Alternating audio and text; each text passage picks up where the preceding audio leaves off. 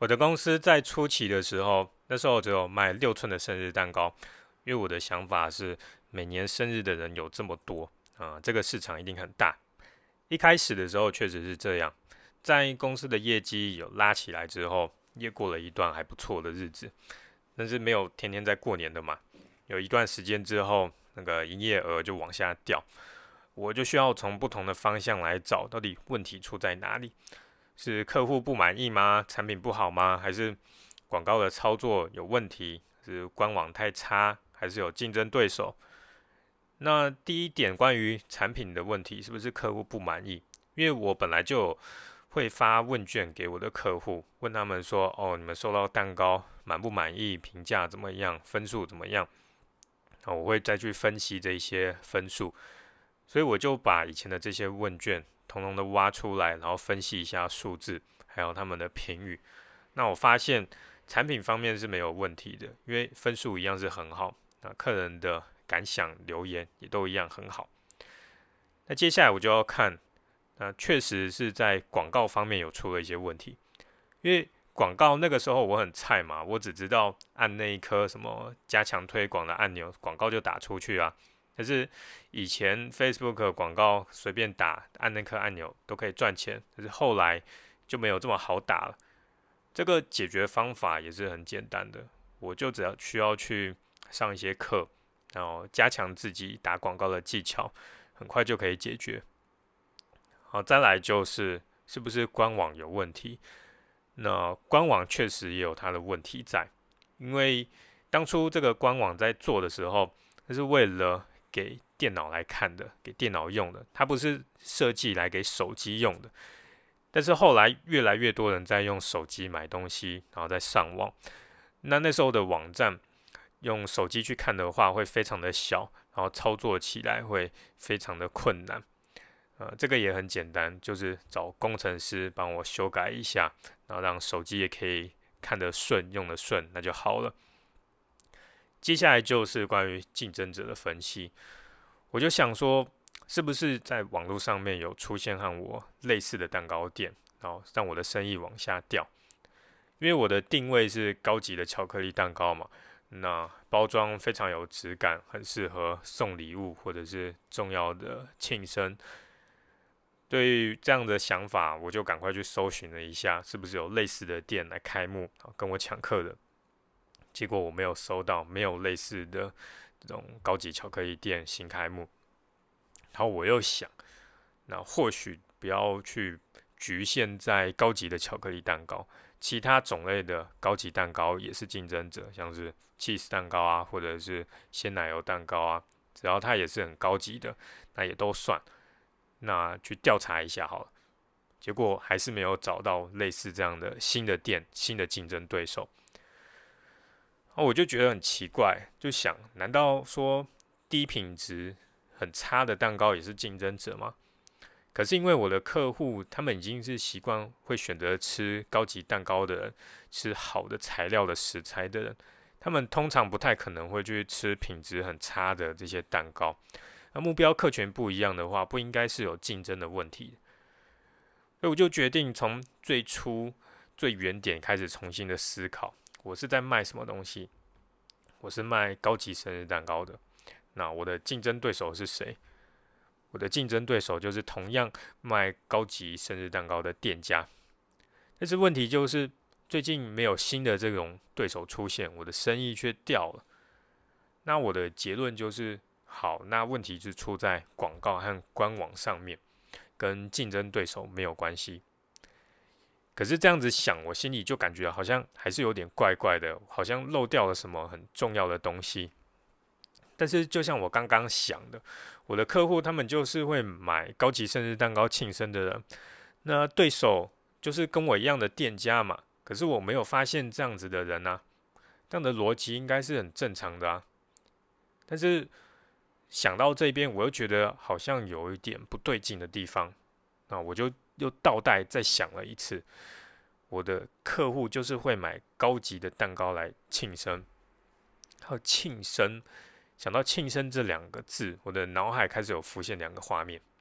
第一个画面就是一群人，他们围着一个大蛋糕，然后唱着生日快乐歌，第一个画面没有什么问题，因为我的蛋糕本来就是针对这第一个画面的情境去来设计的。那第二个画面是一群人在餐厅里面吃饭，然后庆生。接下来有一个微笑的服务生走到他们前面。那这个微笑的服务生走到这群人的前面要做什么？他手上拿着一个东西是什么？是蛋糕。那是谁家的蛋糕？是某个大饭店的蛋糕吗？还是某个高级蛋糕店的蛋糕吗？都不是，那个是餐厅自己的小蛋糕。原来现在是已经很多人在庆生的时候，他们根本就不买蛋糕了，他们宁愿把钱拿去高档一点的餐厅吃饭，然后就直接用餐厅送的蛋糕来庆生，或者是餐厅他们没有附送蛋糕，用随便一个甜点都可以代替，然后让他们唱个生日快乐歌就好了。那搞到最后，原来。我的竞争对手还包含了这些高档的餐厅，我就找了几个目标客户，然后确定了一下我的想法，然后确认说好是不是真的已经很多人开始只在餐厅庆生，他们不会特别去买蛋糕了。那确定了我的想法之后，我就开始针对这个改变，然后去设计我的产品，做了一些更动，那让我的业绩又重新的再拉起来。这就是我以前的盲点，我觉得。只有和自己同类型的店家才是竞争对手，但事实上是，只要那个产品可以带给客户一样的目的，就算是完全不一样的行业，那也是竞争对手。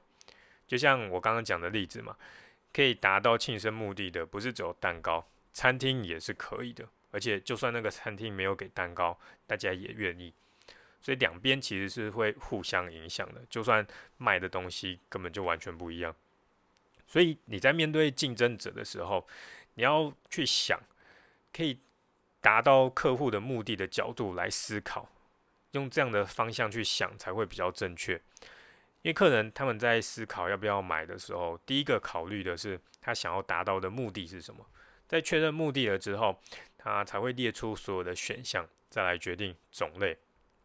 我就举餐厅的例子，你会比较容易了解。比如说，客人去餐厅的话，他的目的有填饱肚子嘛，或者是聚餐啊，或者是庆生啊，或者是他就是想要吃某种料理之类的，有各种目的。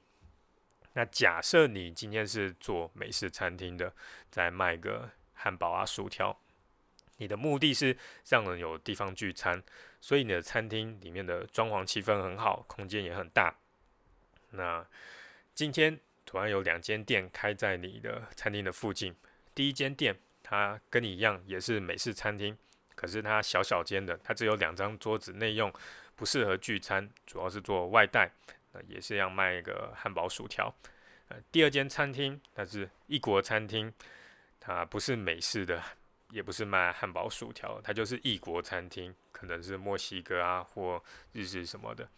它的装潢很舒服，它的空间也很大，食物也很便宜。它的这些餐点料理非常适合类呃聚餐。那这样的话，你要注意哪一间？应该是要去注意第二间。虽然第二间他卖的东西和你不一样，他没有卖汉堡薯条，可是他能带来的目的是一样的，也就是聚餐。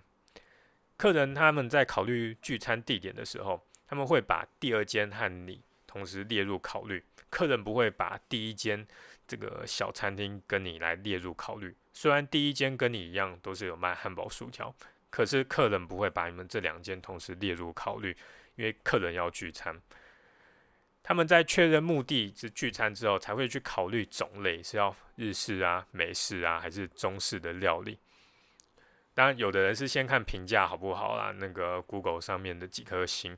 然后再来决定是要哪个种类的餐厅，但是不管他是先看评价还是先看种类，目的一定是最优先的，因为总不可能他会去找一间评价非常好，然后只有两张桌子的便当店，然后来当一个需要几十人聚餐的场所嘛。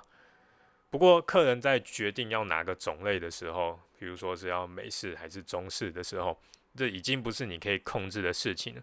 因为你的餐厅早就已经做好定位了，你去烦恼这个事情也没有用。你可以专心在你的竞争者，这些能够和你达到同样目的的竞争者，有什么是值得学习的？他们做了哪些事会让大家更愿意去他们那边聚餐。那你要用什么对策来面对，而不是说你一天到晚去关心小汉堡店他们的一举一动是什么？你的营业额的主要来源是聚餐，那小的汉堡店他们的营业额的主要来源是个人的用户自己吃饱的，那方向本来就是不一样。当然，如果小餐厅他们的餐点上面、他们的汉堡上有什么优点的话，你也是可以跟他学习，因为毕竟食物好不好吃是最基本的。可是要记得。真正的竞争对手是那些能够带给客户同样目的的店，不管他们的类型和你一不一样。还有另外一个例子就是相机和手机，谁会想到这两个是完全不一样的产业嘛？一个是拍照的，一个是讲话的。可是现在他们的销量是会互相影响的，谁会想到？可是事实上就是这样。但是仔细想一想，他们都可以达到相同的目的，也就是保存影像，因为现在手机都可以拍照嘛。啊，只要这样子想的话，那就很正常，也不会觉得奇怪。如果有这样的认知的话，那相机公司它才可以好好的想一想，它要做出什么样的区别，什么样的优势，才可以对付手机，而不是一直想着它要怎么跟其他品牌的相机来拼的你死我活。因为现在造成最大威胁的已经是手机了，而不是其他品牌的相机。那不管我们的行业是什么，能够真正的认清楚自己的真正的竞争者是谁，才能让我们做出最正确的分析还有决策，那来帮助公司活下去。